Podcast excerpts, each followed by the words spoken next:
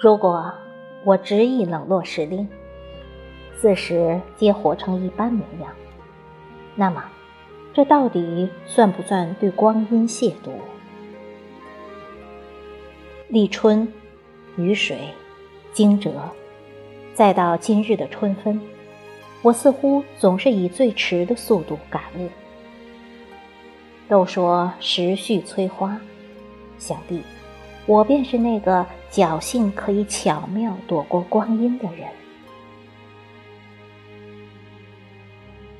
一大早，有友儿发来一张图片，清雅的意境配上一行诗意的小字，韵味顿出，给人一种光阴的想象。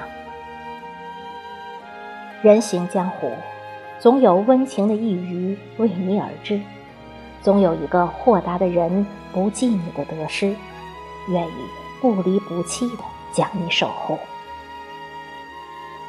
让我们学会感恩吧，感恩落入眉眼里的花开，感恩红尘陌上萍水相逢的偶遇，感恩流年，感恩时代，感恩每一次不期而遇的欢喜。春分一半给你，多么诗意的赠礼！我不知道那个说这话的人，在轻轻敲下这行小字的时候，是否曾有过片刻的迟疑；也不知道那人是否真正懂得这句话所承载的重量。可不管怎么说，我浓浓的喜欢着，为这份难以诠释的情愫。去岁春分的时候，我第一次看到了子夜里的画室。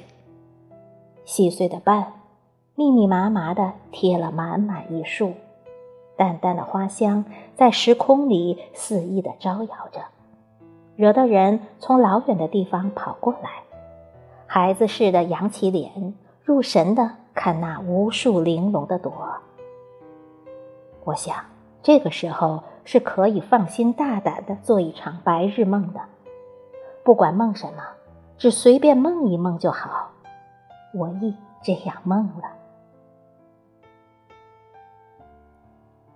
一个人站在子夜里盛放的林子间，仿若超越了时空，灵魂来到了一个纯净的世界，没有尘世的喧嚣，没有烟火的缭绕。只有淡粉的小花和清丽的芳香。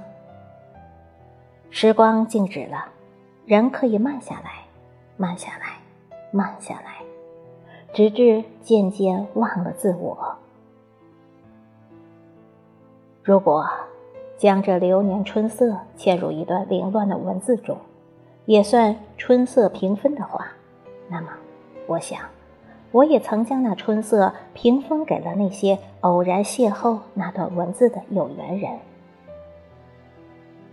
春本不应该独享的，尤其是这花市一日胜似一日的时候。黄昏，从广场经过，那个穿着熊服的年轻人憨态可掬的朝我张开了手臂，一副要拥抱时光的模样。许久没有这样的乐趣了。起初，我为他的热情惊诧，转而欢笑起来，像参与一个童年的游戏，从他的手臂下巧妙地躲过了。权且将这短暂的瞬间当作春色的一部分吧。素昧平生的两个人，在一个未知的时间重逢，然后漫不经心地荡起涟漪。圆润的波婉转地向四周微移，一圈一圈，缓缓游向时光深处。即便转身天涯，又能怎么样呢？时光的流不尽，注定会有更多的邂逅等待在路上。我们不如像花木一样淡然的活着，珍惜生命中的每一次遇见。笑对流年里的每一次挥别，深情而豁达。